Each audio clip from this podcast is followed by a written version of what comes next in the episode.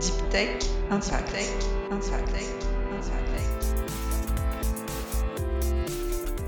Bonjour, je suis Pierre Serry, ingénieur de recherche au CNRS. Je vous propose de découvrir avec moi des aventures humaines d'entrepreneurs et d'acteurs incontournables de la Deep Tech qui, je l'espère, sauront vous inspirer.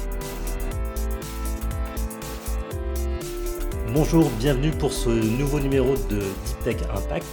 Euh, pour ceux qui ne me connaissent pas, je suis Pierre Serry, je suis euh, ingénieur de recherche au CNRS et entrepreneur depuis un peu plus d'une dizaine d'années. Et pour ce nouveau numéro, j'accueille Corentin Kerbiriou, euh, qui est CEO de Juggle. bonjour Corentin. Bonjour. Est-ce que tu peux déjà peut-être en, moins d'une minute te, te, présenter rapidement qui tu es et ce que tu fais? Ok, je m'appelle Corentin, j'ai 27 ans, je suis né dans Lyon, en Bourgogne. Je suis le, cadet d'une famille de trois enfants, un grand frère qui a 10 ans de plus que moi et une grande sœur qui a 5 ans de plus. Ok, et tu fais quoi du coup Donc, Avec euh, Juggle, Juggle, vous faites quoi? Alors, tu as fait une bonne introduction. Je suis euh, président et cofondateur d'une société qui s'appelle Juggle, qui est spécialisée dans l'édition de logiciels pour le secteur médico-social. Et notre métier, c'est d'évaluer le fonctionnement humain et euh, concrètement d'enquêter sur les sources euh, de la perte d'autonomie d'une personne. Donc on essaie de comprendre pourquoi euh, et comment on peut accompagner cette personne à retrouver un maximum d'autonomie. D'accord. Et alors, une question que tout le monde doit te poser depuis toujours, Kerbiriou, tu as des origines bretonnes? Touché, Corentin et Kerbiriou, je ne peux, je peux pas m'en cacher, j'ai un, un papa dont toute la famille vient de, Bretagne, mais j'ai plutôt un, air euh, sicilien parce que toute la famille du côté de ma mère vient de la Méditerranée. D'accord. en me voyant, on a un doute, mais sur mon nom, il n'y a pas de doute. Ben, parce qu'après, on parle beaucoup de, de je vais dire, mafia bretonne, mais, de d'identité bretonne qui, qui, qui, ressort chez, chez, beaucoup hein, qui, qui, ont euh, aussi des, des, noms à, consonance comme ça. Je sais pas si toi, c'est un, un, as un attachement particulier ou tu es plus euh, la Dordogne et, et, l'Est de la France? La, Bourgogne, la Bourgogne.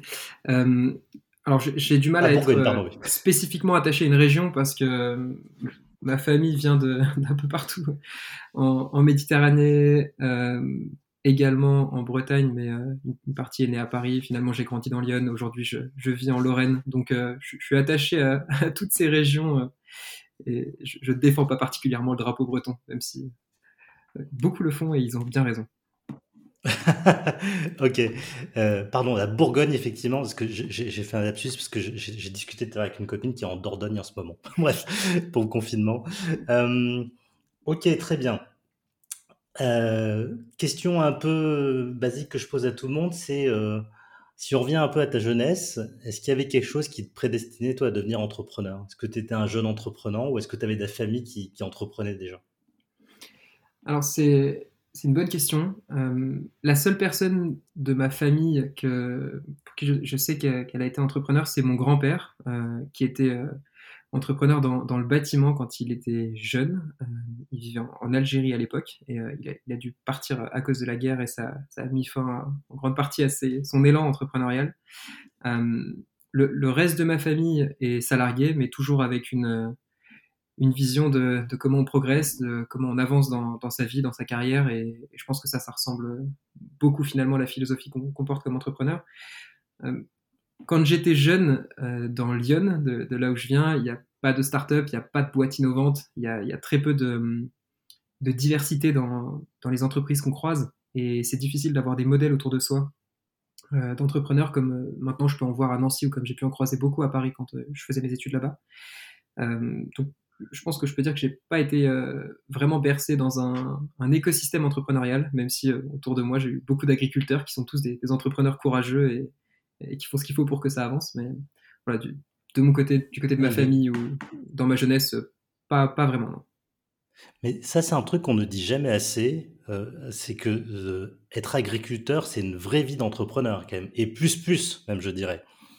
Il euh, y, a, y, a, un don de soi, de et un tel investissement qui, qui, qui, est remarquable, admirable. Et, c'est vrai qu'on ça on ne le dit pas assez, parce que c'est vrai qu'aujourd'hui on est on est tous un peu tournés startup nation entre guillemets dans, notre écosystème.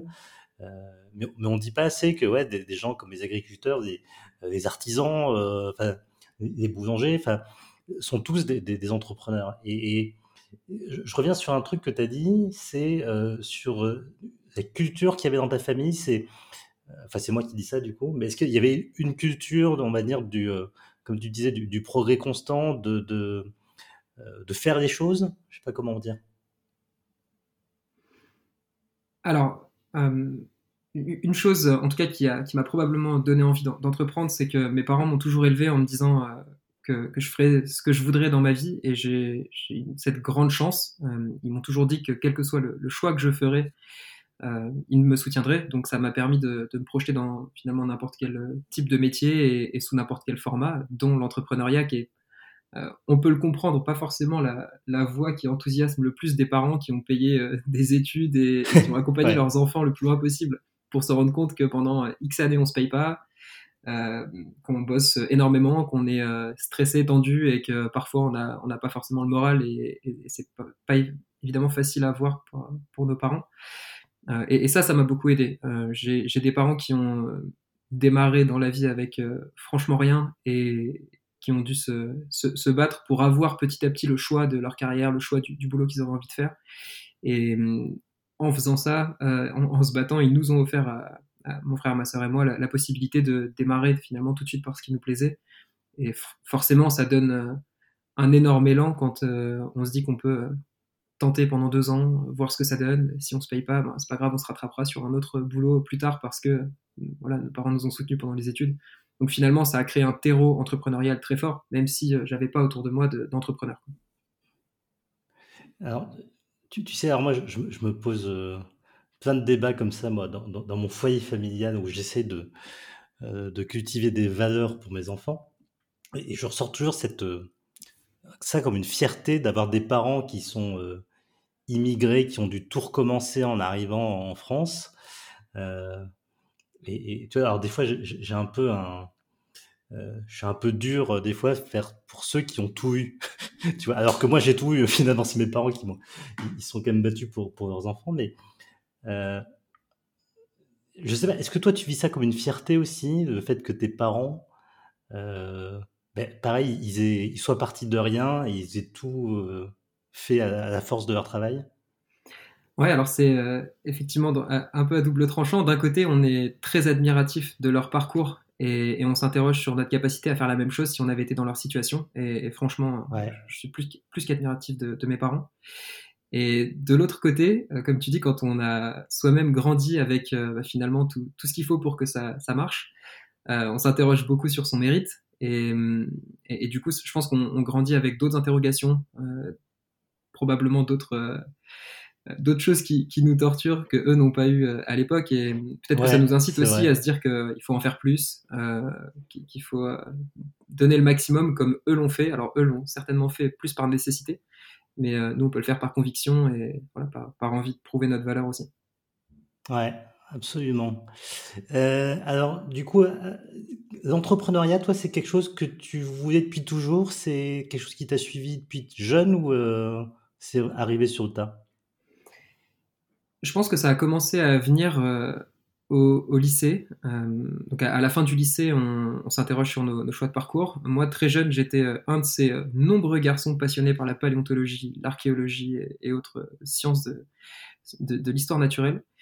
Et arrivé vers la fin du lycée, je suis allé voir une, conseillère d'orientation qui m'a présenté la, réalité de ces métiers, qui en fait est beaucoup plus dur que ce que j'avais imaginé, qui est composé énormément de, de, voyages, de déplacements. Il faut franchement être excellent en sciences pour faire partie des équipes qui seront mobilisées pour les grandes découvertes paléontologiques et j'ai compris que je faisais pas partie de, ces personnes et que j'avais clairement pas le CV au lycée. Euh, et je me suis orienté vers une école de commerce puisque c'était euh, finalement un métier assez ouvert. Je me suis dit qu'en commerce, on apprenait à, créer de la valeur pour à peu près n'importe quelle discipline, donc ça restait un, une voie très ouverte pour moi. Euh, mais j'ai gardé quand même cette, euh, cette envie d'aventure de, de l'archéologue ou du paléontologue qui, qui part à la recherche de, voilà, de, grandes découvertes. Et hum, je, pense que une chose qui a beaucoup joué aussi, c'est le fait d'être pas trop adapté euh, au, programme scolaire, euh, pas forcément très bon à l'école, mais de sentir que dans, dans, certaines, dans certains cours où il fallait créer, où il fallait inventer des, des produits, des choses, notamment en cours de, de marketing par exemple, j'étais à l'aise, j'aimais bien cette liberté intellectuelle.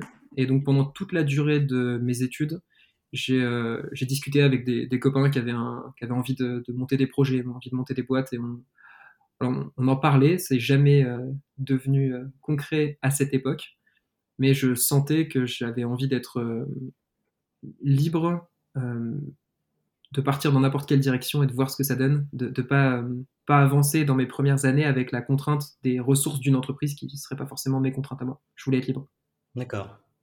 Et alors, rappelle-moi, t'as quel âge? J'ai 27 ans. Oh, t'es un bébé. t'es mon plus jeune euh, interviewé aujourd'hui. C'est bien, mais c'est bien. Euh, alors, du coup, tu t'es tourné vers une formation dédiée à l'entrepreneuriat, hein, c'est ça, euh, avec un Master 2 euh, dans ton, au sein de ton école de commerce Absolument, absolument. Et je, je me rappelle d'un échange que j'avais eu il y, a, il y, a, plus de dix ans déjà avec, euh, avec un entrepreneur qui était sorti d'une école de commerce et qui euh, nous disait euh, les gamins qui sortent d'école de commerce, euh, ils rêvent que de faire de l'audit ou de bosser pour un, un, groupe du CAC 40. Euh, alors j'ai l'impression que c'était vrai une époque. Alors, je sais pas si toi, tu n'es pas issu d'une génération où les choses ont bien changé quand même. Ouais, je pense que tu as raison. Ça, mais... euh, il n'y a pas un si gros écart générationnel, mais il est, il est peut-être là. Non, pas tant que ça. On peut dire qu'il se reconnaît quand les gens me demandent si, si je viens de Bretagne, c'est jamais des gens de ma génération, c'est forcément d'autres. c'est ça. euh, alors, alors, ouais, effectivement, je pense que je fais partie de la, la génération qui a, qui a vu la bascule entre euh, ceux qui rêvent euh, des boîtes euh, d'audit et, et, des très grands groupes et ceux qui rêvent d'entreprendre. Finalement, c'était assez partagé dans, par, parmi ma promo il y avait déjà une très forte influence de, de cet état d'esprit qui dit euh, euh, fais, fais, ce dont tu rêves et ne travaille pas selon euh, la représentation que les autres ont du job que tu vas faire. Il faut pas bosser pour pouvoir mettre ton titre sur LinkedIn.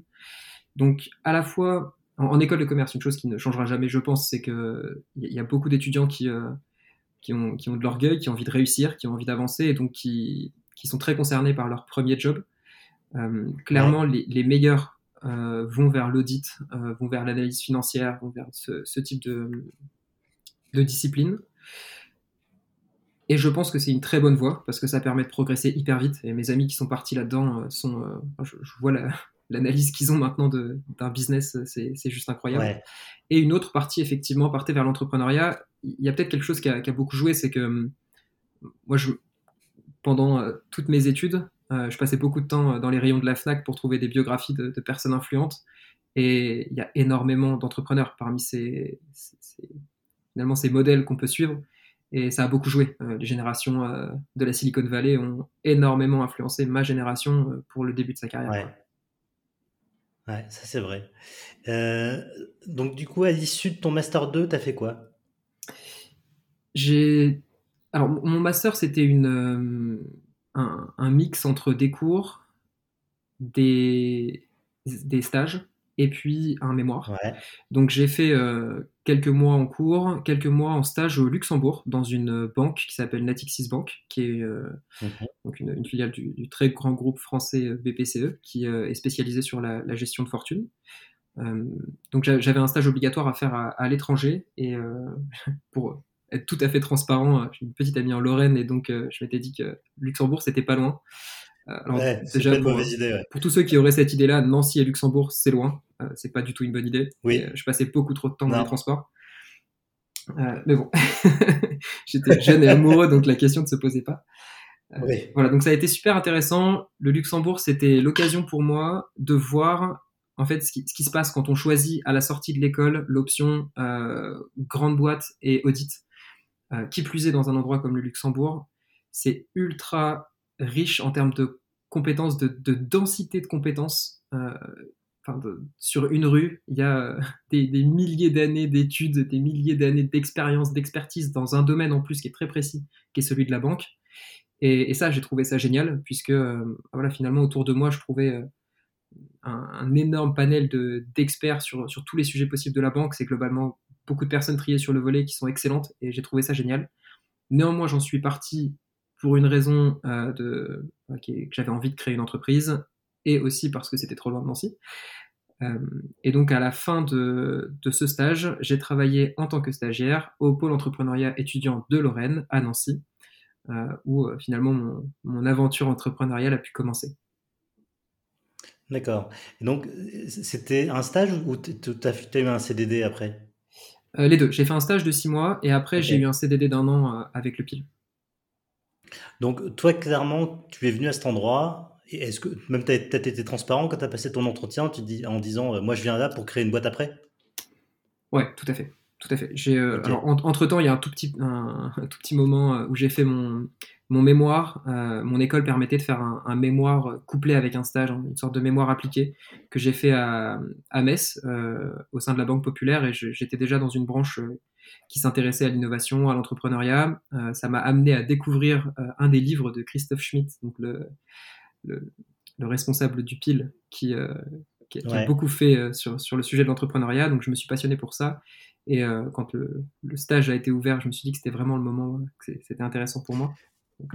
est-ce que tu fais partie de ces rares personnes, c'est une élite, qui comprend les livres de Christophe Schmitt Alors, Christophe Schmitt, qui est, quelqu'un que je connais très très bien, je vous rassure, qui, qui est un, pionnier euh, vraiment en France hein, sur euh, l'entrepreneuriat étudiant. Euh, mais alors, j'ai essayé d'ouvrir ses livres, je comprends rien. alors vraiment rien. Et donc toi, tu fais partie de ceux qui y comprennent. c'est ça. t'es, es super dur. effectivement, effectivement, il faut, faut s'accrocher un peu ce que je trouve super intéressant chez Christophe, c'est qu'il euh, s'en fout un peu de, toute la culture euh, entrepreneuriale, euh, entre guillemets, mainstream parisienne ou de la Silicon Valley, etc. Et qu'il il se concentre sur le fait de, parler de son projet. En fait, Christophe parle à des étudiants entrepreneurs et pas à des, des, start-upers nés qui sortent. alors, moi, je sortais d'école de commerce, on est quand même beaucoup bercé dans cet écosystème, on comprend tout ça. Mais voilà, les comment dire, toute la culture sur la création de start-up, euh, c'est pas adressé à, pour moi à des personnes qui sont pas ingénieurs ou euh, qui sont qui sortent pas d'école de commerce. Et Christophe, lui, il parle à des étudiants en art, à des étudiants en, peu importe quelle discipline. Et, c'est ça que je trouve intéressant. C'est le fait de se dire, voilà, euh, imagine ton projet, euh, avance et parle-en à un maximum de personnes et petit à petit ça prendra forme. Donc j'adhère beaucoup à ces idées, même si effectivement hein, les, livres, il faut s'accrocher un peu. Excuse-moi Christophe si tu écoutes ce podcast. Mais tu, as la référence peut-être du livre pour nos auditeurs Ça pourrait intéresser. C'est de la pub à Christophe. Euh, oui, absolument. Euh, il s'appelle. Il s'appelle. Attends, tu sais, que je l'ai euh, juste à côté de moi. il s'appelle L'Expérience Lorraine, tome 3. C'est celui-ci qui m'a qui, m'a fait embarquer sur le, sur le bateau du pile. L'Expérience Lorraine, tome 3. Ok, d'accord. Euh, alors, bon, euh, Christophe Schmitt, pour nos auditeurs, qui est professeur à l'Université de Lorraine et qui, a créé hein, ce, ce, pôle entrepreneuriat étudiant, dont on parle beaucoup dans cette émission. Euh, donc, tu as eu ton CDD d'un an et donc en parallèle, tu, faisais quoi? Tu, surveillais un peu les projets qui passaient par là en te disant, tiens, s'il y en a un qui passe moi, je, je, peux peut-être m'intéresser euh, pour m'associer avec un des étudiants. C'était pas forcément ma philosophie. Euh, je m'étais surtout dit que ce qui était intéressant, c'est de voir comment les autres fonctionnaient, euh, quels étaient les étudiants qui, qui avançaient bien. Quand j'ai commencé le premier jour que j'ai passé au PIL, à l'époque, on était au château du Monté. C'était quand même génial de travailler pour l'université dans un château. Alors, Château du Monté, c'est un bâtiment d'université à, à, Nancy, du coup, qui, qui est un château, effectivement. Exactement, un vrai château. Pas beaucoup de monde là-dedans, mais ouais, un vrai château, ouais, ouais, ouais. Les, belles portes capitonnées, euh, enfin matelassées et tout, c'était sympa comme tout. Et le premier jour, j'ai euh, croisé euh, William Simonin de Vivoca. Et ce gars avait un an de plus que moi, déjà bien avancé dans son aventure entrepreneuriale. Donc lui, il est spécialisé sur l'intelligence artificielle et en particulier la, la reconnaissance vocale. Et hum, je, voilà, j'y suis surtout allé pour euh, me mettre dans l'aspiration de, de ces, ces, jeunes entrepreneurs qui avaient à peu près mon âge, qui étaient beaucoup plus proches euh, de moi que les grands modèles dont on parle. Euh, tu as du mal à, te, comment dire, t'identifier euh, dans l'histoire des gars de WhatsApp qui en, 18 mois ont fait un truc incroyable, ou toutes ces histoires, parce que c'est tellement démesuré que ça a l'air quasi impossible. Par contre, quand c'est euh, des étudiants de l'université d'à côté euh, qui euh, ont avancé étape par étape et que tu as suivi ces étapes, d'un coup, ça, démystifie et ça rend la chose possible. Donc, je m'étais surtout mis dans cette optique à l'origine. Et pendant cette période, j'ai croisé un étudiant entrepreneur que j'accompagnais pas, c'était mon collègue qui l'accompagnait, qui s'appelle Henri. Et Henri avait un, en fait naturellement un énorme besoin d'accompagnement au pile parce que ses compétences étaient totalement ailleurs que dans, ce, dans, la construction de projet ou dans, le côté entrepreneurial. Et assez naturellement, on, est, on s'est rendu compte de, la complémentarité incroyable de nos deux profils. Euh, ça a été un, un, vrai match sur le plan personnel. On s'est tout de suite super bien entendu. J'ai adoré le profil d'Henri qui est, qui est totalement pirate, euh, qui est en dehors de, de toutes les, les, normes, les conventions, et, et, je trouve ça génial. Et euh, voilà, au, début, j'ai simplement, simplement, pris du temps pour, euh, pour l'aider, pour être, euh, être présent en plus de l'accompagnement qu'il avait au pile. Et puis on a décidé petit à petit d'avancer plus loin et de, de créer cette, cette, boîte ensemble. D'accord. Et donc toi, ton métier, c'était d'accompagner les autres. Et donc quand tu t'es mis à créer, est-ce que tu as senti besoin d'être accompagné aussi à ton tour? Ouais, complètement.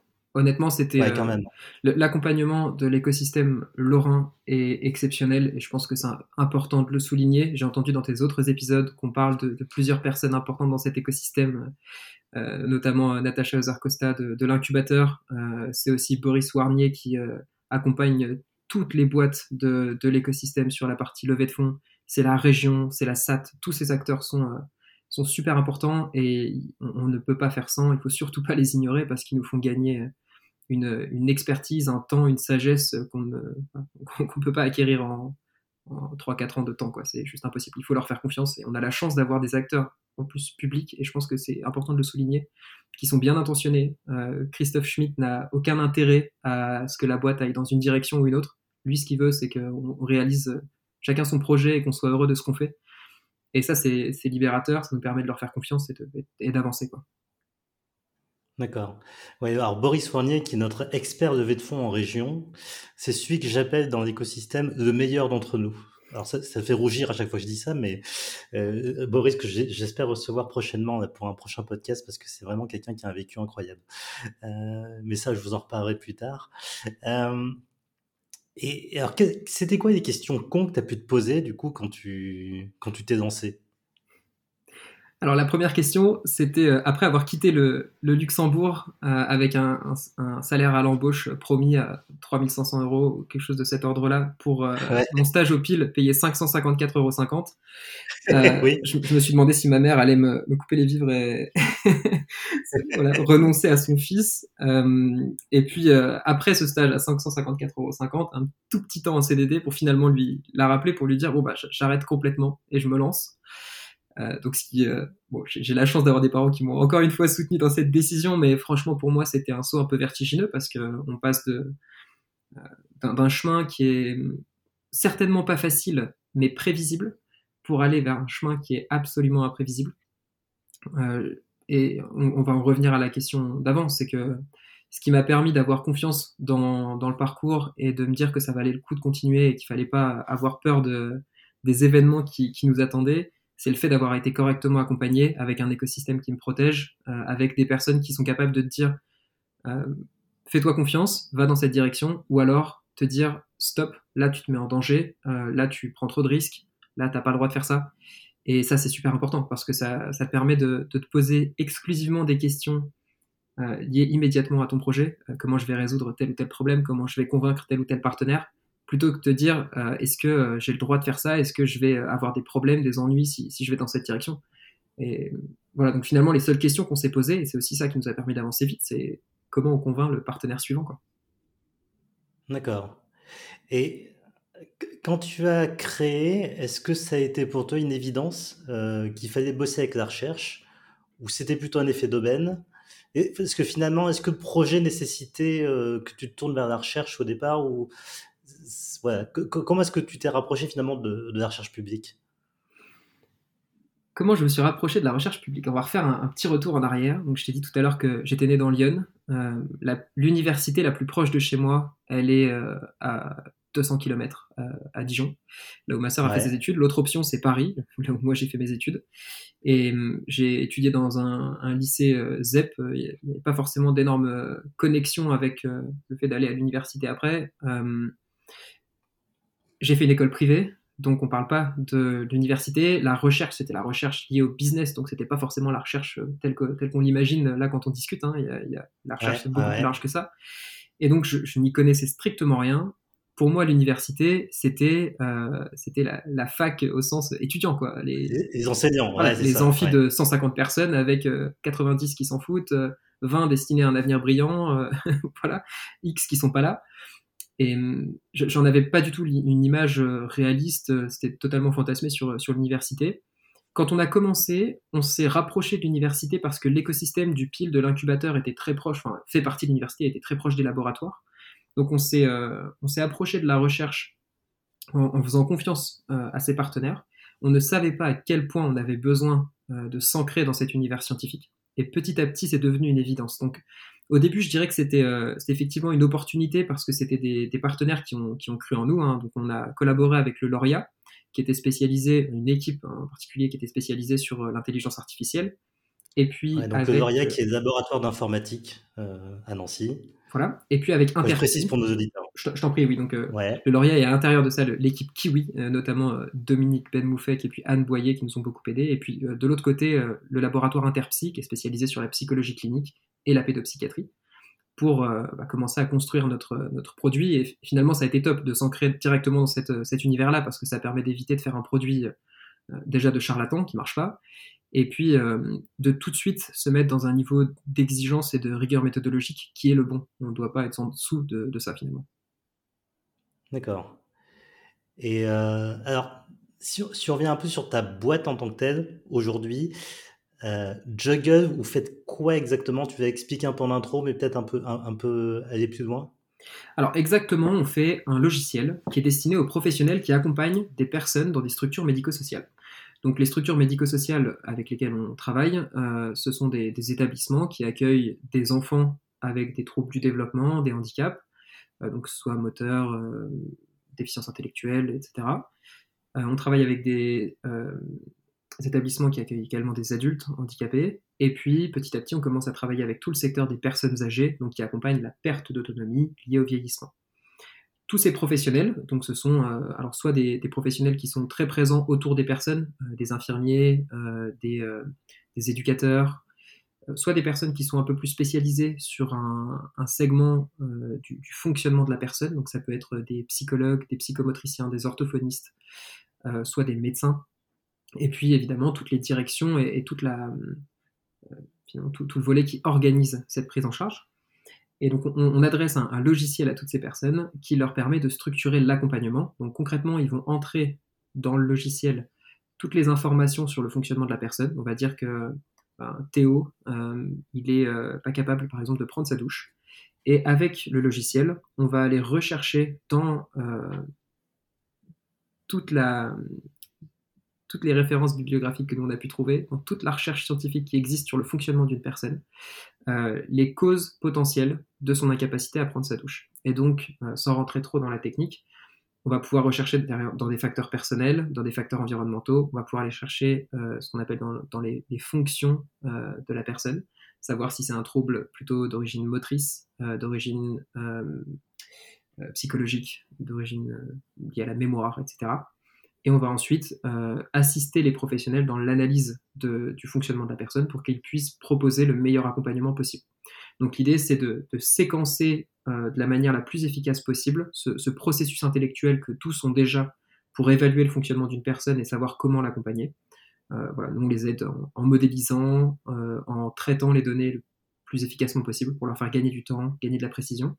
Et puis l'intérêt derrière tout ça, c'est aussi de valoriser ces métiers qui en fait sont très techniques, euh, qu'on ne connaît pas trop quand on vient pas du secteur médico-social, que moi-même je connaissais pas du tout, euh, et qui en réalité sont euh, tous des métiers passionnants avec un impact final qui est de l'accompagnement de l'autonomie des personnes qui est juste colossal, ne serait-ce qu'à l'échelle de la France. c'est un secteur que je connais un petit peu, enfin un petit peu parce que ma femme est, psychologue dans un, ce qu'on appelle un CAMS, ça veut dire quoi CAPS déjà? Euh, Centre d'action médico-social précoce. Euh, et, moi, j'avais, c'est un truc que j'avais jamais vu effectivement. Elle me racontait parce que elle, me dit quand il, voit une famille ou un enfant, c'est euh, elle, elle apporte sa vision de psychologue. Il y a la psychomote qui passe derrière, qui va apporter sa, sa, vision. Il y a pédiatre ensuite derrière. Il il y a une vision d'équipe finalement sur le, bilan qu'ils font d'un enfant comme ça. Euh, et on n'imagine pas en fait toute la chaîne de, de compétences que ça demande. Comme tu dis, hein, c'est vrai que c'est pas connu euh, vraiment du, grand public. Et euh, par contre, c'est malheureusement un, secteur qui manque énormément de moyens. Tu me diras, on dit souvent ça dans le secteur santé de manière générale. Comment est-ce que donc comment est-ce que vous êtes arrivé sur cette niche particulière euh, L'idée, ça vient de, Henri, hein, c'est ça ton associé? Oui, tout à fait. Henri est moniteur éducateur. Euh, il a travaillé euh, au moment où on s'est rencontrés. Il avait déjà une, bonne expérience du secteur médico-social. En, discontinu pendant ses études, il a travaillé quelques heures ou, quelques semaines par mois dans, différentes structures médico-sociales. Donc, il avait commencé avec le secteur des enfants dans les établissements d'aide sociale, donc plutôt euh, avec des, troubles liés à leur, euh, environnement familial, etc. Euh, donc des foyers. Ensuite, il a travaillé avec des personnes âgées, des adultes, et puis il a fini au moment où on s'est rencontrés par accompagner des enfants autistes. Et il s'est rendu compte que, à la différence des profils adultes handicapés, avec qui il y a une grande dimension sociale, occupationnelle, pour les enfants autistes, il y avait un, travail éducatif très précis, qui suivait un protocole qui devait être respecté, qui demandait beaucoup de traitement d'informations, beaucoup d'échanges avec ses collègues, notamment psychologues, qui sont plus spécialisés que lui. Donc euh, il y avait un, échange permanent pour avoir une analyse qui reste précise. Euh, et puis d'autres intervenants qui le mettent en, œuvre sur le terrain, en l'occurrence les, moniteurs éducateurs. Et c'est là que lui s'est rendu compte qu'il manquait drastiquement d'outils euh, pour pouvoir faire correctement son travail, puisque à l'époque, ces restitutions de, de cotation et d'observation s'étaient fait sur papier millimétré avec une règle et un crayon à papier et puis c'était envoyé au psychologue. Donc, donc lui qui avait une formation d'informaticien par ailleurs, s'est dit que c'était juste pas possible et qu'il fallait travailler autrement. Et voilà, tu as, tout à fait raison. En fait, hein. nous, nous, on est parti de là et petit à petit, on s'est rendu compte de la complexité de ce secteur. Comme tu dis, tu as le psychologue qui fait son analyse, euh, qui déjà est une analyse globale, qui va intégrer de nombreux mhm. facteurs. Derrière, le psychomotricien qui fait une autre analyse globale, donc il y a certains aspects qui vont se recouvrir, d'autres aspects qui vont venir en continuité et euh, il n'y a pas de standard dans le secteur médico-social pour remettre ensemble toutes ces informations et pouvoir les traiter de manière uniforme. Et Juggle, c'est exactement ça qu'on essaie de faire, c'est euh, prendre toute la diversité d'analyses qui existent et ensuite remettre tout ça sur une plateforme commune pour être capable de traiter ensemble cette information et de bien tirer toute la valeur des évaluations qui ont été faites. Puisque si on travaille en silo, on risque surtout de se confronter à la fin et que l'un dise ben, euh, la perte d'autonomie, elle est liée à la mémoire, et que l'autre dise ben non, elle est liée au, contrôle moteur, et puis à la fois chacun fait son boulot avec sa propre conviction, et puis en fait il n'y a jamais de, continuité entre le travail de l'un et le travail de l'autre. Donc c'est euh, comme ça finalement qu'on en est arrivé à, ce qu'on fait. Pour mémoire, il me semblait qu'au départ, vous étiez un projet uniquement tourné sur euh, l'autisme, ou je me trompe? Ouais, tu, tu, as raison. On a commencé en créant un logiciel pour Henri. En fait, c'était ça le, point de départ, c'était de se dire si c'est utile pour lui, c'est déjà très bien. Euh, et Henri, à l'origine, quand on a travaillé ensemble, ce qu'il voulait, c'était faire un logiciel libre qu'il pourrait ensuite donner euh, à tous les autres éduques pour leur faire gagner du temps. Euh, donc on est parti dans cette optique sur un logiciel de cotation, donc vraiment d'observation en temps réel des comportements envahissants et des apprentissages des enfants autistes. Donc c'était très très restreint pour les équipes spécialisées sur l'accompagnement d'enfants autistes. Et on a commencé comme ça, on a présenté notre logiciel à, différents euh, établissements qui nous ont dit ok c'est cool, c'est intéressant. Et puis moi qui n'y connaissais pas grand-chose, euh, je suis allé rencontrer un autre établissement qui accompagnait des adultes, notamment des adultes autistes, en me disant bah, si ça marche pour les enfants, on peut quand même aller voir si ça fonctionne pour les adultes. Et en rencontrant euh, la, direction et, notamment la psychologue de cet établissement d'accueil d'adultes, on lui a présenté le logiciel, on lui a demandé quel était le programme d'accompagnement d'un adulte donné, pour qu'on puisse nous paramétrer notre logiciel avec les différentes actions qui étaient mises en œuvre. Par exemple, s'il y avait un travail spécifique sur la communication, nous, on pouvait pré-remplir un champ, euh, répondre euh, quand on le salue, par exemple. Euh, on lui dit bonjour et puis on attend qu'il nous dise bonjour. Et puis là, on pourrait coter en dessous, c'est non acquis, c'est émergent, c'est acquis, il y arrive systématiquement ou pas, etc. Donc j'ai demandé le programme d'intervention à la psychologue qui m'a dit, non mais attendez, nous, on n'a aucun problème, programme d'intervention. On n'est pas du tout capable de créer un programme aussi précis pour chaque personne accompagnée. C'est impossible.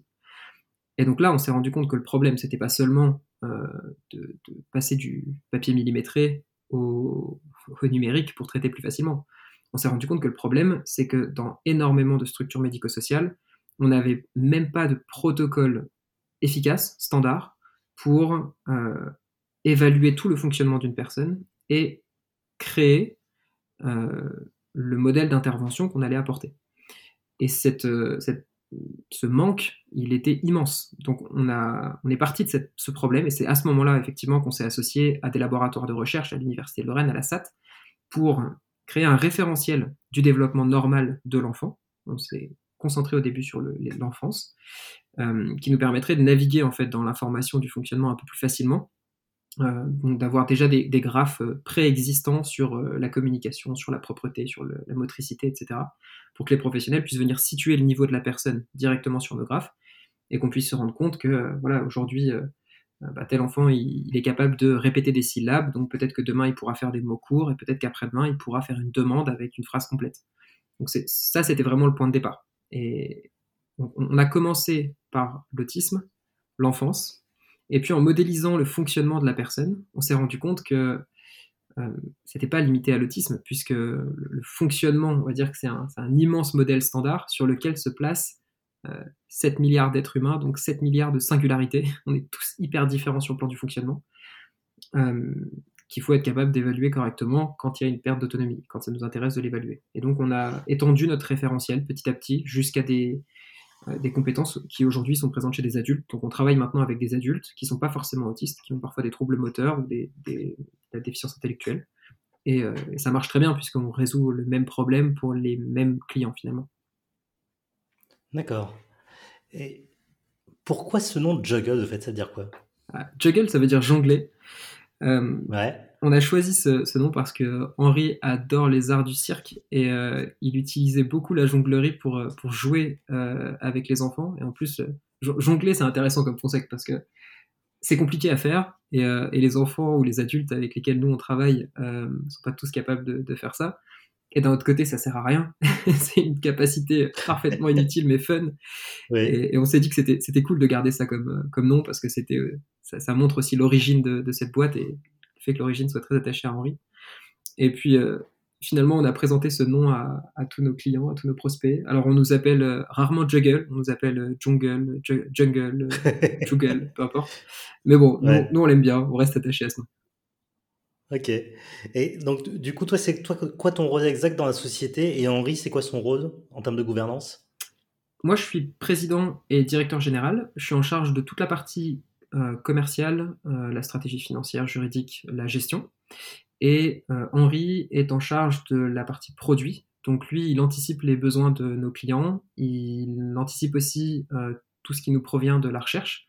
Et son job, c'est de traduire toutes nos convictions en cahier des charges techniques pour que notre équipe technique puisse produire après le, logiciel. Henri, il a quitté son boulot, du coup, qu'il avait avant? Ouais, ouais, tout à fait. Ok, d'accord. Et euh, alors, je vais dire ça de. Je t'ai appelé bébé tout à l'heure, mais euh, parce qu'Henri et toi, vous êtes euh, ce que j'appelle moi dans mon vocabulaire des petits jeunes. Est-ce que ça vous a posé des questions de légitimité ou de méfiance quand vous avez créé? Tu sais, des fois, quand tu tombes sur des financiers qui diraient ah, c'est bon, les gamins, allez bosser un petit peu et revenez quand vous serez un peu plus mature. Ou, je sais pas, ça t'a posé des problèmes, toi, ou pas? Les, financiers sont vraiment très différents de l'image qu'on a, qu'on a d'eux. Il faut leur rendre hommage parce que les financiers sont des, des gens. Euh, c'est pas, c'est pas les requins de la finance dont on parle dans les BD. Euh, les vrais financiers avec lesquels on est en contact au quotidien, c'est des gens super bien intentionnés qui ont, qui ont envie de faire avancer les choses, euh, qui sont, euh, qui sont au contraire très ouverts à, aux idées de, des plus jeunes et qui nous regardent très très rarement avec condescendance. Et ça, c'est une, une super chose. Ouais. Effectivement, quand on a fait notre premier financement, moi, j'avais 23 ans. Euh, on est passé de la petite équipe projet à une équipe qui pilotait une enveloppe de 250 000 euros et puis euh, vite 4-5 personnes. Euh, on, se... pour ma part, c'est passé par un, bon syndrome de l'imposteur où je me demandais sincèrement pourquoi on m'avait fait confiance avec, avec un tel budget et puis finalement avec la résolution d'un tel problème parce que lever des fonds et, aller chercher du soutien financier, on se dit, faut pas que je je perde ça ou que je casse ça. Tu vois, c'est comme un enfant, un jeune à qui on confie euh, la voiture de son père en disant tu la rayes pas. C'était un peu ça. Et j'avais très très peur de la rayer parce que je, me savais mauvais conducteur. Et en même temps, c'est aussi des clients qui nous faisaient confiance avec l'accompagnement des personnes qui les accompagnent. Donc ça, c'était une responsabilité d'une toute autre mesure pour laquelle il fallait être attentif, travailler correctement, faire livrer le meilleur de nous-mêmes. Donc ça, ça nous a amené certainement, euh, le, petit manque de confiance lié à l'âge nous a probablement amené à, voir petit euh, à certains moments et je pense que c'était euh, aligné avec, avec, avec qui on était, comment on, traitait les, sujets jour après, un, jour après l'autre. Et puis petit à petit on a pris confiance en nous, on, sent qu'on grandit intellectuellement comme par l'âge. Et puis aujourd'hui on est, on est plus à l'aise avec ça. Mais il, est clair que c'est un sujet. Typiquement, quand on a 23 ans ou 25 ans, il faut faire attention à pas se pointer à un rendez-vous en étant euh, pas habillé de manière euh, formelle, parce que si, si tu arrives en short et en t-shirt, euh, on prend pour un étudiant et, ça passe pas parce qu'on n'est pas prêt à, faire confiance sur un sujet pareil à, un étudiant ou à quelqu'un qui qui paraît pas déjà projeté dans ce, cette forme de, monde adulte. Donc ouais, ça c'était important. mais bon, on a, fait avec. En même temps, tu dis, est-ce qu'il y a un endroit ailleurs que dans l'entrepreneuriat où on apprend aussi vite, tu vois, où on grandit aussi vite? Je, m'interroge des fois sur, ce, sur le sujet. Est-ce que tu te dis, tu vois, bon, euh, à 23 ans, tu te dis, euh, euh, ouais, tu te poses plein de questions, est-ce que tu vois pas trop petit? Je te rassure, à 40 et voire au-delà, on se pose les mêmes questions, hein, finalement. C'est ça qui, qui, est marrant, quand même. Mais mais bon, donc du coup, en tout cas, vous, ça vous a pas tant posé de difficultés que ça, finalement, en termes de légitimité? Vous étiez très vite accepté, quand même, en tant que vrai entrepreneur sérieux, quoi. Ouais, encore une fois, il faut reconnaître euh, la force de l'entourage qui nous a soutenus. Euh, quand Alexandre Corresios de, de, Gestion, qui est notre, notre partenaire et, premier investisseur, nous a reçus pour la première fois, il n'a pas regardé des, jeunes de pour, cette levée de fonds, on avait 25 ans, c'était après le, financement avec la SAT. Euh, il n'a pas regardé euh, des jeunes, il n'a pas regardé notre âge, il n'a pas regardé ces éléments-là, il a regardé le projet qu'on lui présentait, le sérieux avec lequel on travaillait, et euh, il a décidé de nous faire confiance. Et ça, c'est génial, le fait d'avoir un, entourage qui ne nous juge pas pour ça et qui nous donne. à, l'inverse, on nous a pas pardonné certaines erreurs parce qu'on était jeunes, et ça, ça nous donne aussi envie d'être bon, d'être au max et de ne pas, euh, pas prendre cette, cette, donnée en considération. Et je trouve que c'est super important. Mmh, ça, mmh. ça, donne aussi envie de, de, s'arracher, de se dire qu'on peut tout à fait euh, se mettre au niveau des personnes qui sont plus âgées que nous. On se rend bien compte quand on a 23 ans ou 25 ans euh, qu'une personne de 40 ans raisonne pas comme nous, qu'elle est, à mon sens, beaucoup plus productive, beaucoup plus capable d'identifier là où il y a de l'enjeu euh, de respecter sa, son propre fonctionnement, parce que je pense qu'à 23 ans, on ne se connaît pas. Euh, donc c'est d'autant plus de boulot, mais bon, on a aussi beaucoup d'énergie, et j'espère que j'aurai toujours la même à 40 ans et plus, hein, mais on, compense par d'autres moyens. C'est ça. Euh, comment tu as fait pour trouver tes, tes premiers clients?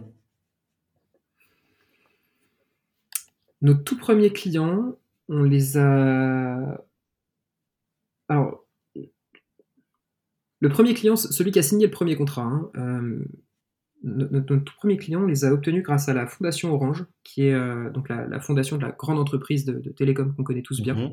euh, qui a une, action dans l'autisme et le numérique, et donc qui soutient les projets numériques destinés à l'autisme, et notamment dans le, dans le quart nord-est, il y a un, groupe qui s'appelle le Réseau Autisme Numérique, qui rassemble des directions d'établissements. tu parlais tout à l'heure de, manque de moyens dans le médico-social, ben, c'est c'est tout l'inverse de ce que nous on a connu sur, euh, cette première expérience parce qu'on avait des directions d'établissement, des spécialistes, des psychologues, des enseignants spécialisés qui euh, se déplacent euh, deux à trois fois par an, une journée complète, pour partager toutes leurs bonnes pratiques, partager tout ce qu'ils découvrent sur le plan du numérique qui pourrait faire progresser l'accompagnement de l'autisme. Donc on leur a présenté notre projet une fois. ils nous ont dit bon bah c'est bien, maintenant on vous connaît, cool, bon courage on a bien avancé. On leur a représenté le projet une deuxième fois. Ils nous ont dit Ok, c'est super intéressant. Euh, ça coûte combien? Alors là, j'ai dit le prix et je me rappelle de celle qui aujourd'hui euh, représente notre plus gros client, euh, qui s'appelle Christine, qui nous a dit Elle est tombée de sa chaise. Elle a dit Mais jamais, jamais je paierai ce prix-là pour votre produit. c'est mort. Donc là, on s'est dit Bon, il va falloir qu'on revoie encore notre copie et qu'on progresse. Et puis, six mois plus tard, on avait encore bien avancé, on a refait des démonstrations de, de, modélisation absolument inédite du fonctionnement humain. Et, euh, ce jour-là, elle, en embarquant tous les autres dans son, dans son sillage, a dit Go, on y va. Et donc, avec le soutien de la fondation qui a financé une partie des expérimentations, six établissements se sont lancés avec nous, ce qui nous a permis de partir avec 30, 35 000 euros de chiffre d'affaires sur ce, premier deal et euh, voilà, ça nous a donné beaucoup de confiance, ça nous a permis tout de suite d'être sérieux et de, se mettre euh, dans une certaine échelle avec une responsabilité sur la livraison, parce qu'il fallait maintenant il s'agissait de bosser correctement. Et puis ensuite, euh, ça s'est fait beaucoup par la bonne vieille méthode. On, parle à, ces premières personnes, on leur demande de nous présenter d'autres personnes, on travaille le mieux possible pour faire en sorte que chacun ait envie de nous recommander à, ses pairs, et puis, puis voilà, on y va étape par étape. D'accord. Euh, donc, vous, vous, développez un logiciel. Euh, moi, ce que je vois euh, depuis un paquet d'années maintenant, c'est qu'il y a des difficultés quand même qu'on voit dans les startups. Hein. c'est trouver des développeurs. Et, et bah, quand on, surtout pour les startups hein, qui, développent des plateformes ou, des applications, vous avez fait comment de votre côté? C'est compliqué ou pas au final? J'aurais du mal à te donner une réponse générale. Peut-être qu'on a eu beaucoup de chance Peut-être qu'on on est hyper talentueux pour attirer des développeurs, j'en sais rien. La réponse est probablement ni, l'un ni l'autre, quelque, quelque part au milieu. On n'a pas eu de mal à, trouver des développeurs parce que nous, on cherchait essentiellement des profils juniors. Donc la première personne qu'on a recrutée sur... Euh, déjà, Henri est euh, autodidacte et il maîtrise chaque élément technique de notre logiciel. Donc on n'avait pas forcément d'urgence à recruter sur euh, un quelconque sujet, puisqu'Henri pouvait tout gérer. Seulement, euh, même si Henri dort peu, à un moment, euh, il faut répartir la charge. Quand même. Clairement. Donc, la première personne qu'on a recrutée, on l'a recruté par le biais du lauréat. Euh, il s'appelle Jeff et lui était stagiaire de, en, fin d'études et il travaillait avec le lauréat sur un sujet d'intelligence artificielle. Donc, c'était super indiqué pour nous. en plus, Jeff est un, se, révèle être à la fois un super manager et puis un un directeur technique extraordinaire qui collabore très bien avec la direction produit que, que, Henri euh, détient. Et hum, ensuite, on a recruté des profils qui sortaient de l'IUT Charlemagne, donc un, IUT à Nancy, avec une formation en licence professionnelle qui est, très bien. Les profils qui sortent de là sont déterminés. On a recruté deux, personnes par ce biais-là. Et ça se passe très bien. Donc peut-être que pour recruter des personnes sur des technologies particulières qui ont déjà euh, un, un passé une expérience, c'est compliqué. Euh, pour tout le reste, comme, euh, comme ça a toujours été le cas chez Juggle, on se tourne vers notre partenaire historique qui est l'Université de Lorraine, et puis on, leur fait confiance pour former des, bons étudiants et puis des, personnes prêtes à attaquer dans la vie active. Et on n'a jamais été déçus. Euh, globalement, on s'est séparé de très peu de personnes dans notre, dans notre histoire, et on est aussi très content de ça. Je pense qu'on a une culture qui est saine et qui donne envie aux gens de, continuer à travailler avec nous. donc c'est voilà. En, réalité, le recrutement des devs n'a pas été un problème majeur chez nous. Alors, si je comprends bien aussi, vous vous êtes créé assez tôt quand même, sans avoir un, produit fini à commercialiser. Euh, ça serait à refaire, tu ferais pareil ou tu attendrais un peu plus? C'est difficile de, refaire l'histoire. Je, pense que ce qu'on a fait nous a amené là et on en est très fiers, donc euh, je, dirais qu'on ne changerait rien. Quand on a créé la société, euh, ça faisait déjà un moment qu'on était accompagné par l'incubateur on commençait à avoir de, bonnes convictions, on, sentait que ce qu'on faisait était utile et que ça, pouvait, ça pouvait fonctionner. On avait envie de, recruter pour étoffer encore un peu l'équipe et voir ce qu'on était capable de faire en, grandissant. Donc ça s'est imposé comme ça. La, création, c'est pas une étape euh, finalement si majeure que ça dans, la vie d'une entreprise parce que tout ce qui va changer, c'est que tu lâches un certain budget euh, chez l'avocat pour euh, structurer correctement ton, tes statuts. Et puis euh, après, tu payes euh, un petit peu de, frais, des honoraires d'experts comptables pour qu'ils t'accompagnent dans une gestion qui est saine, qui est transparente. Mais une petite société paye pas grand-chose. Donc c'est pas hum, la création au sens euh, juridique.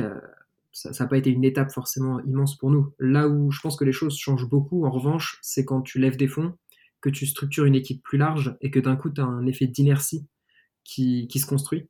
Et, et là, il n'y a plus de retour en arrière. Euh, cette, cette étape-là est probablement beaucoup plus structurante que la création en elle-même. D'accord. Et donc, du coup, tu n'avais pas une sorte de pression au moment où tu créé, de dire, bon, faut qu'on fasse vite, vite rentrer du chiffre ou euh, pas du tout, quoi. C'était vraiment, tu dis, on y va étape par étape, on se construit. euh, c'est aussi beaucoup d'interrogations hein, qu'ont beaucoup d'entrepreneurs. C'est, euh, euh, ouais, je crée, mais euh, comment je vais faire pour gagner de l'argent, quoi. Ça, c'est ça, c'est sûr que c'est chaud. Euh, Il y a des nuits où on dort mal. Euh, on- Quand on prend des engagements, euh, moi j'ai toujours été élevé dans un dans une philosophie de respect des engagements et relativement strict sur ce plan-là. Et je trouve ça très sain. Donc quand on commence à prendre des engagements auprès de partenaires, auprès de salariés, on a envie de les honorer. On n'a surtout pas envie de, de dire à quelqu'un qu'on a recruté, qu'on a, ça nous est arrivé un peu plus tard, de débaucher des personnes qui avaient travaillé longtemps ailleurs et qui ne qui pourraient pas forcément retrouver du boulot comme ça du jour au lendemain. C'est sûr que Jeff, avec son passé euh, euh, là maintenant de directeur technique d'IA, si, euh, si on devait lui dire écoute, on peut pas te payer, il faut qu'on se sépare et qu'il parte, euh, il rebondirait très vite. Il y a d'autres profils euh, qui ont pris plus de risques pour travailler avec nous, qui n'ont pas forcément des, euh, qui sont pas forcément sur un, profil qui est aussi dynamique en termes de, recrutement. hein. Euh, Le marché attend pas autant de, euh, j'en sais rien, de, de profils dans la communication, dans les ressources humaines, que de profils dans le dev, c'est comme ça. Et donc forcément, ces engagements-là, on a envie de les tenir, et ça met beaucoup plus de pression sur, euh, sur, sur la, la rentrée d'argent. Donc euh, oui, c'est vrai, ça met la presse. D'accord. Vous gagnez de l'argent comment, euh, Jekyll? Notre budget annuel, il est réparti entre du financement en capital, donc des, des investisseurs privés, euh, un investisseur privé pour être précis, plus euh, nous deux actionnaires, Henri et moi, euh, des partenaires bancaires. Donc on a BPI France, qui est euh, probablement le plus gros partenaire des entrepreneurs, en tout cas Ouais, autour de moi, c'est ouais. c'est ce que je vois. Et euh, c'est l'occasion de souligner leur, euh, leur application qui est encore une fois géniale, qui nous regarde jamais euh, par, euh, autrement que, pour le, projet qu'on leur propose et, euh, les, les belles inventions qu'on a envie de porter, et ça c'est génial. Euh, on a euh, la Caisse d'épargne et puis la BNP, qui sont deux partenaires qui ont cru en nous et qui n'ont pas eu peur de, se lancer aussi. Donc ça, ça, constitue tout, tout ce financement extérieur euh, qu'on remboursera petit à petit à, à échéance assez Ouais, donc longue. ça, c'est- ça c'est de la dette, hein, ouais. Ouais, c'est de la dette. Alors le capital, c'est pas exactement une dette, Oui, même si les fonds d'investissement ont une échéance de sortie. oui. Donc euh, c'est Hmm. c'est une dette, mais à beaucoup plus long terme.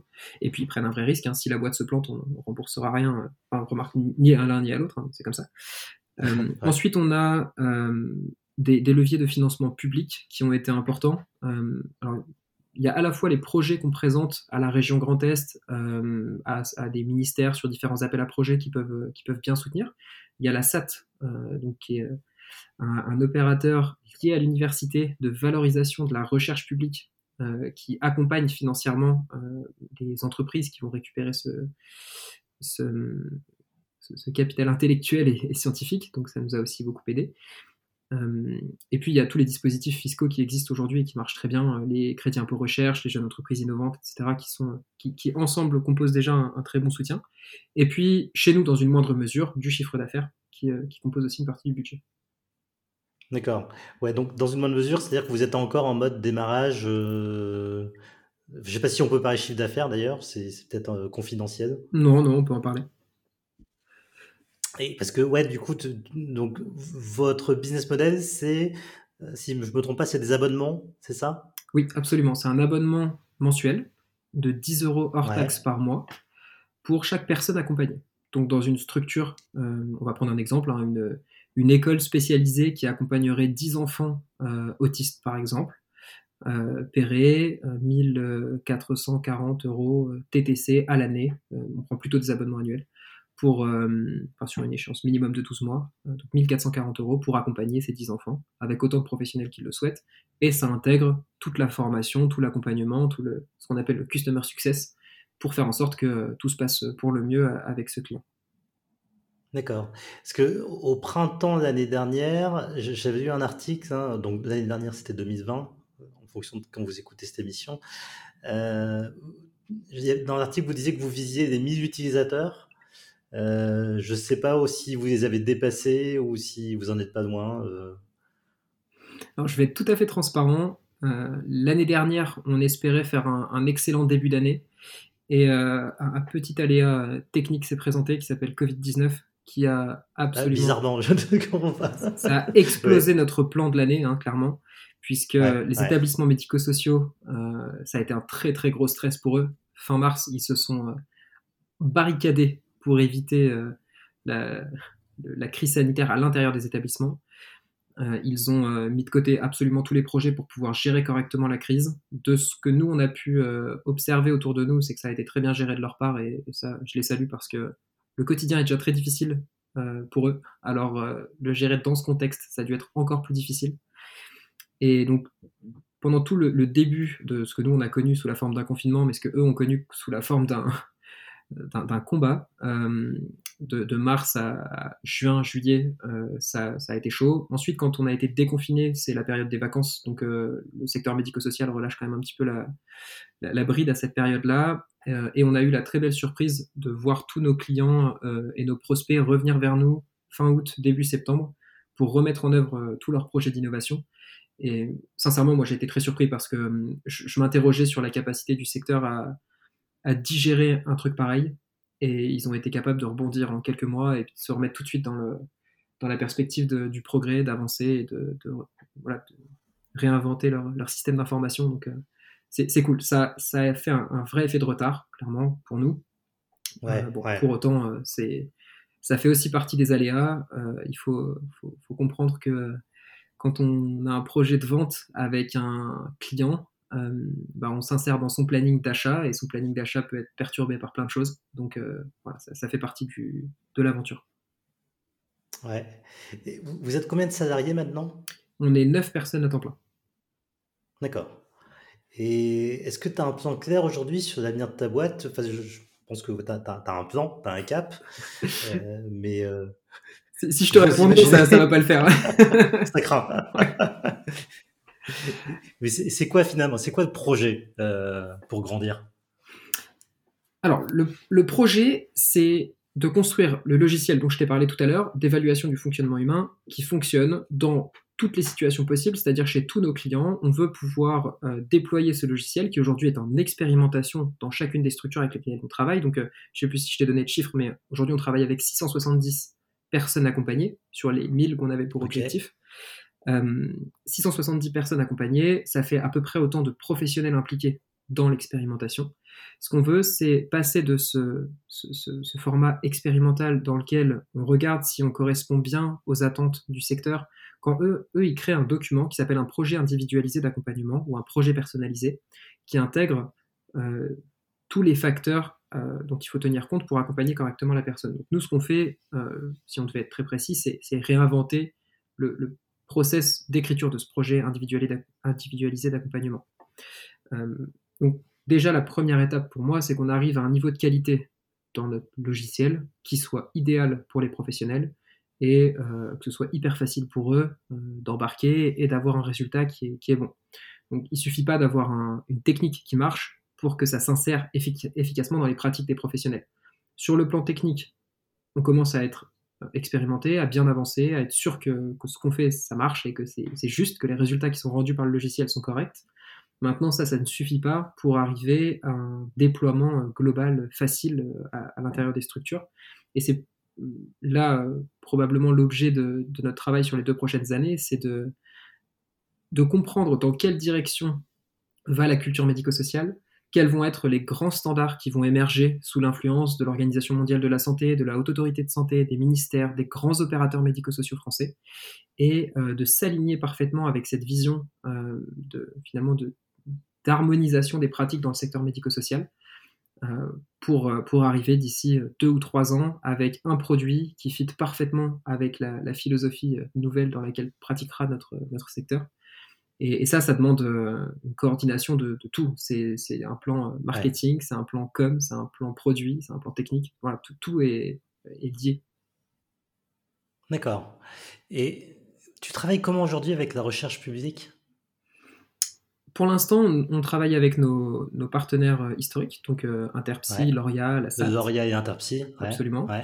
On, a euh, construit un conseil scientifique avec euh, différents partenaires. Alors, malheureusement, c'est n'est pas euh, structuré juridiquement pour l'instant, donc je prendrai pas le, risque de donner des noms au, risque que ça change dans les, mois à venir. ce que je peux te dire, c'est qu'on a décidé de, s'ouvrir à d'autres universités, à d'autres laboratoires de recherche. donc, pas forcément que à l'université de Lorraine, mais aussi ailleurs. Il y, y, a un centre qui est très réputé en France, qui est autour de l'université de Montpellier, où on a un, un, pôle sur la santé qui est exceptionnel et, et en particulier sur les, les neurosciences et, et puis l'accompagnement euh, à l'autonomie. Euh, il y a beaucoup de choses qui se font aussi autour de chez nous, donc euh, on, on est arrivé au bout d'un programme d'innovation qu'on a construit avec l'Université de Lorraine et, qui maintenant est, à maturité et est prêt à être mis en marché. On le met en marché et en parallèle, on construit la suite de notre, notre partenariat avec la recherche publique. Je l'espère toujours avec l'Université de Lorraine parce que je pense qu'il y a un, noyau de, compétences ici qui est, juste exceptionnel. Euh, mais aussi en collaboration avec d'autres universités pour s'ouvrir et puis, euh, faciliter la connexion, même pourquoi pas euh, avec, d'autres pays, ce serait top. D'accord. Normalement, j'ai plein de questions sur l'écosystème. Tu en as déjà beaucoup parlé, donc je vais zapper ces questions parce que tu as beaucoup fait la promo quand même de l'écosystème. Clairement, on sent, on sent, que tu, que, que, en tout cas, cet écosystème t'a bien aidé. Euh, je vais peut-être passer aux questions plus développement personnel que je pose d'habitude, mais avant ça, euh, je, me rappelle notre première rencontre. Est-ce que tu avais voulu visiter mes locaux euh, d'une pépinière culturelle que j'ai euh, près de Nancy? Est-ce que tu t'intéressais à un autre projet entrepreneurial C'est toi aujourd'hui, tu te vois créer plusieurs boîtes dans ta vie? J'aimerais, ouais. Ouais. Et tu, tu te vois plutôt comme un serial entrepreneur? C'est dur de répondre à cette question. Tu sais que je, me suis penché sur le sujet. Euh, entre les serial entrepreneurs, euh, les hommes d'affaires qui euh, achètent et vendent des boîtes dont, voilà, dont, c'est le métier, les entrepreneurs qui, sont, qui restent attachés toute leur vie à, une boîte, à l'instar d'un job, un, un film night, voilà je ne sais pas du tout de quoi, de quoi ma vie professionnelle sera faite et j'espère surtout qu'elle sera, sera, pleine de surprises. Euh, je, pense qu'il y a d'autres sujets qui me passionneront autant que les neurosciences et ce que je fais chez Juggle euh, dans les, les, années à venir. Donc peut-être que, que, je serai amené effectivement à, créer plusieurs boîtes. Maintenant, je, je vois euh, ce que prend comme énergie une boîte comme Juggle et je pense que c'est difficile de mener deux projets de fond. C'est clair. Euh, et, alors du coup, justement, quand on, parle de ça, c'est comment tu fais pour garder ton, ton équipe vie privée, vie pro? C'est quand même euh, très prenant cette vie d'entrepreneur. Waouh, euh, je, ne suis pas sûr d'avoir un quelconque équilibre vie privée, vie pro. Ok.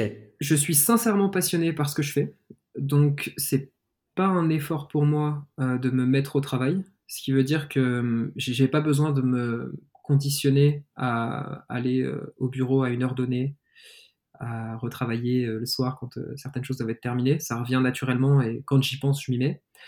J'ai plus besoin par contre de me conditionner à ne pas travailler à certains moments. Donc je me suis mis pour règle, voilà, les week-ends, je travaille pas. Quand je peux, j'emmène même pas mon ordi.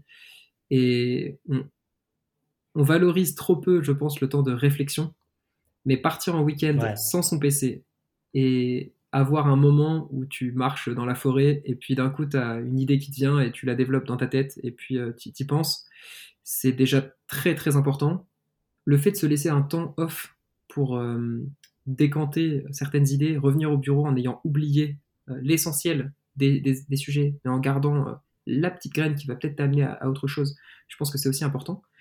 Et puis, voilà, je je, suis pas sûr de me reconnaître vraiment dans cette, euh, cette question équilibre vie privée vie pro. Sincèrement, j'ai la chance de faire un boulot qui me passionne et je prends les choses comme elles viennent. Quand c'est un moment famille, euh, on n'y pense pas, et puis euh, quand c'est un autre moment, bah, on a plus de temps pour, pour, pour, penser au boulot. Après, ça vient aussi, cette philosophie-là, elle, elle, marche quand tu fais un minimum de sacrifices, et c'est sûr que si tu passes tout ton temps euh, à, te promener dans la forêt en rêvant ou aller au bar ou à profiter de ta famille, bah forcément ta boîte avance pas. Ça, il n'y a, pas de, a pas de secret. Ouais. T'as as des routines, toi, pour gérer cette vie d'entrepreneur?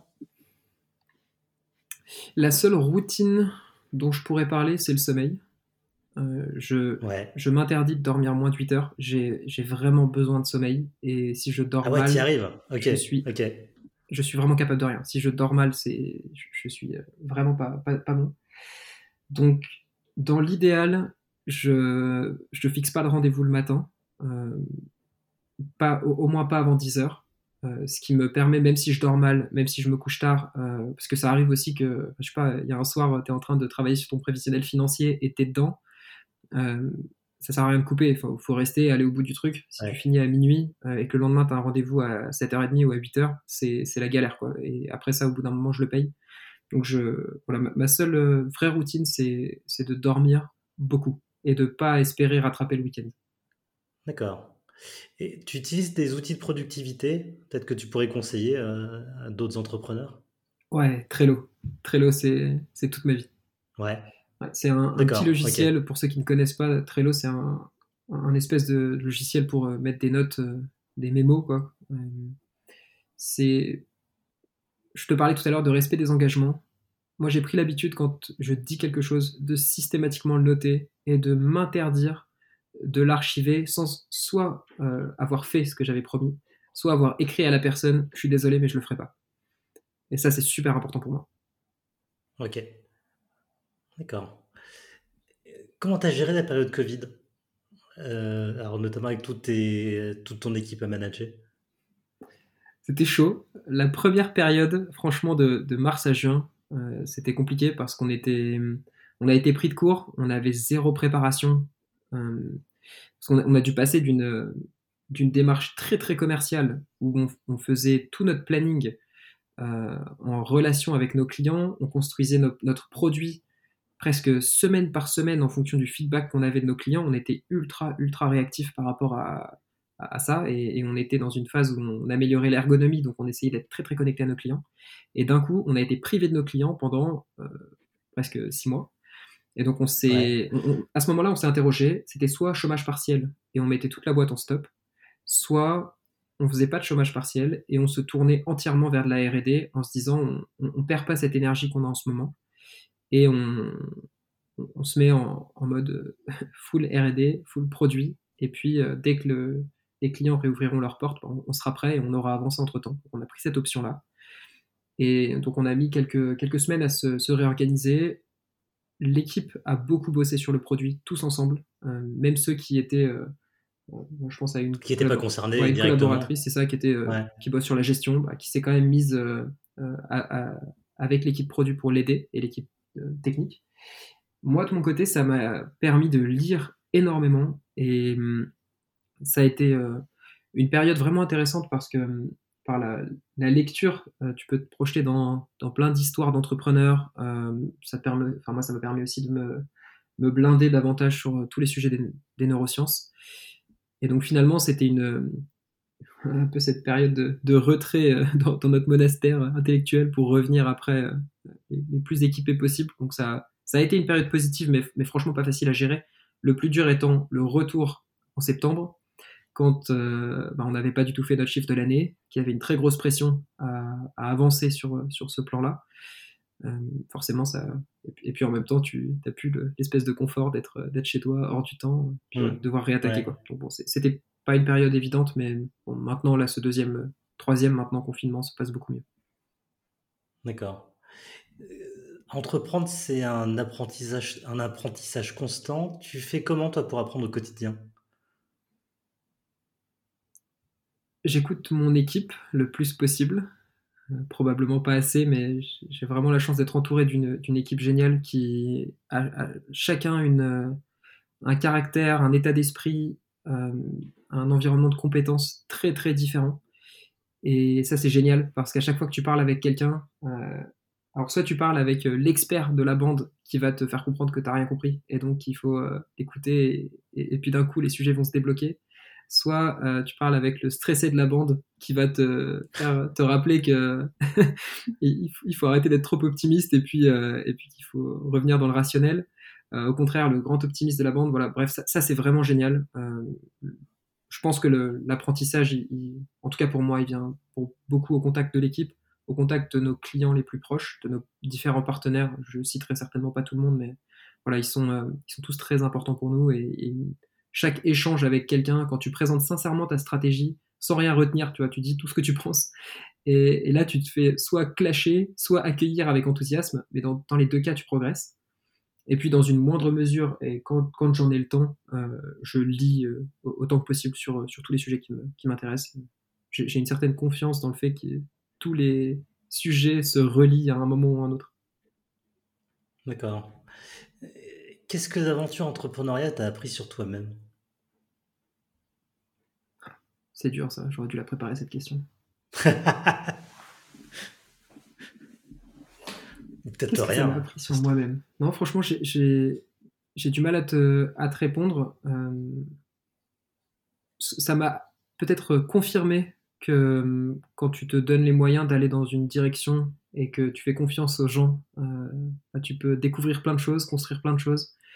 Et ça, c'est top. Ça donne simplement envie de continuer à faire ça. Euh, moi, ça m'a appris que j'avais envie d'être entrepreneur, que je regrette aucunement tous les choix que j'ai faits pour, quitter mes, précédents jobs et, aller vers cette voie de l'entrepreneuriat.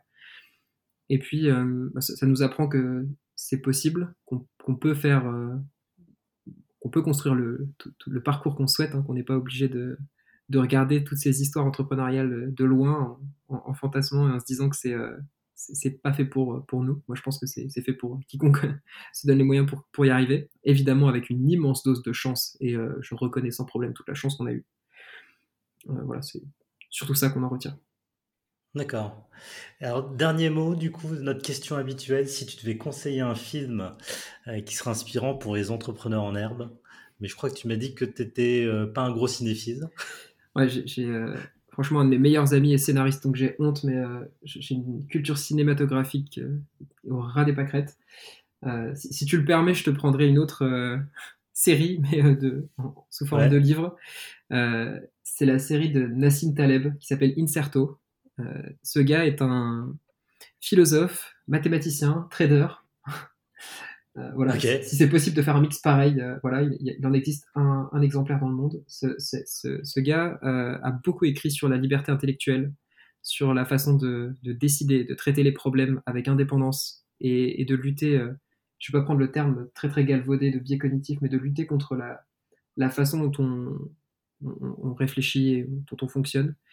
Et ça m'a beaucoup aidé à me dire que les situations dans lesquelles tu es le seul à avoir raison dans une pièce où 20 personnes ont tort sont finalement très fréquentes. Et quand tu es sûr de toi, il faut être confiant et continuer de l'affirmer.